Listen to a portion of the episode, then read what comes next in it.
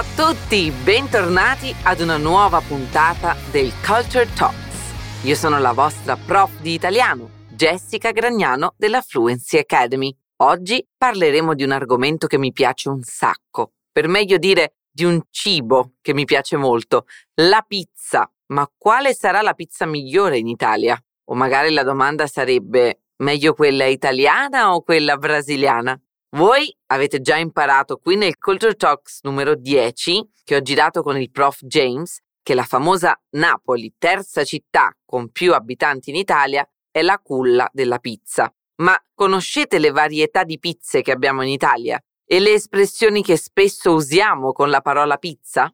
Per poter dire qual è la pizza migliore, quella italiana o quella brasiliana, penso che sia importante capire un po' le differenze tra queste due pizze. Devi sapere che noi italiani usiamo molte espressioni con la parola pizza, in cui pizza non si riferisce esattamente all'alimento. Quando qualcuno, per esempio, si annoia, può dire mamma mia che pizza. In questo caso che pizza significa che noia, che scocciatura ed equivale al portoghese chicciaccissia. Quindi dovete prestare bene attenzione al contesto in cui viene utilizzata questa espressione dagli italiani, va bene? Per quanto riguarda la pizza, quella da mangiare, l'Italia è un paese piccolo ma estremamente vario e si vede ovviamente dal punto di vista gastronomico. Se parliamo di pizza, abbiamo quella classica, tonda, napoletana, che si presenta in tante varietà regionali differenti e addirittura ci sono molte varianti che cambiano in ogni singola città.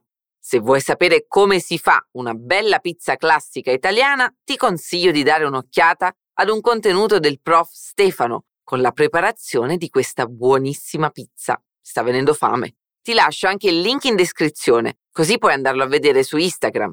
Imparerete ancora un po' della cultura e della mia bella lingua. Ma ora cominciamo dalla pizza siciliana o focaccia messinese, che rispetto alla pizza tradizionale ha un impasto molto più alto, soffice e usa come ingrediente, nella versione classica tradizionale, la scarola con i pomodori a pezzi, le acciughe e il formaggio. Mmm, da leccarsi i baffi. Altra variante della pizza tradizionale è la pinza romana. Attenzione, ho detto pinza, no pizza. E si tratta di un prodotto differente che ha origine addirittura nell'antica Roma.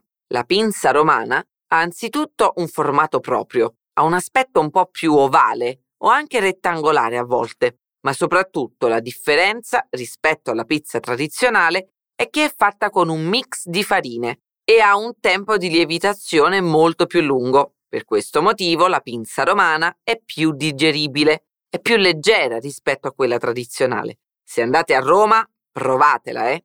Altra variante della pizza che devo assolutamente citare è la famosa focaccia di Recco. Recco è un piccolo paesino vicino a Genova, nella Liguria. Ecco, lì fanno una focaccia al formaggio che è qualcosa di formidabile, molto sottile, morbida, si scioglie in bocca. Quindi è una sensazione assolutamente da provare. Tutti questi esempi che vi ho fatto, però, sono tutte varianti della pizza classica, per cui se vogliamo veramente fare un confronto tra la pizza brasiliana e quella italiana, dobbiamo andare a Napoli e soffermarci sulla pizza classica, quella tonda, che tutto il mondo conosce come pizza napoletana. Se volete guardare come sono queste pizze, vi ho lasciato il link nel materiale aggiuntivo di questo episodio. Cliccaci e vai a vedere sul nostro portale fluencytv.com.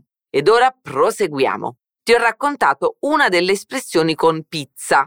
Immaginate adesso un'altra situazione in cui siete a Roma e qualcuno dice a un altro te do una pizza. Attenzione, la persona non sta offrendo una pizza da mangiare, vi sta dicendo semplicemente ti do una sberla, ti do uno schiaffo, ok? Quindi ti do una pizza in italiano non è letteralmente ci do una pizza, ma sì una minaccia, quindi attenzione. Ora, tutti voi sicuramente conoscete le caratteristiche della pizza napoletana, ma le ripetiamo subito. Impasto sottile, bordo spesso, ovviamente forma circolare, cotta al forno a legna e con gli ingredienti classici, come per esempio quelli della pizza margherita, pomodoro, mozzarella e basilico. Per quanto riguarda la pizza in Brasile, soprattutto se pensiamo a quella di San Paolo, per esempio, la prima cosa da percepire è la grande quantità di ingredienti che si trova sulla pizza brasiliana. Al contrario, la mia pizza italiana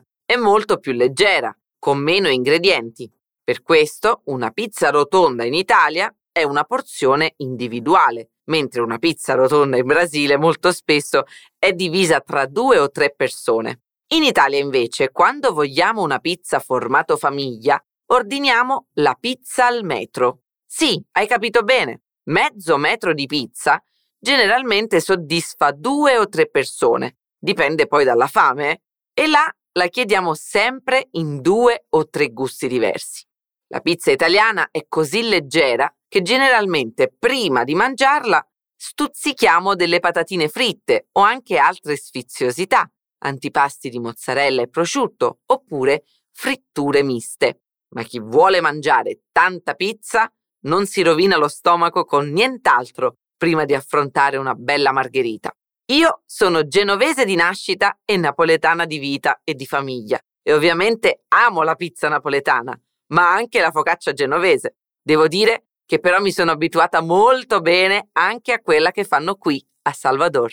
E tu, qual è la tua pizza preferita? Spero che questo episodio ti sia piaciuto, come la pizza. Alla prossima, un bacione. Ciao ciao.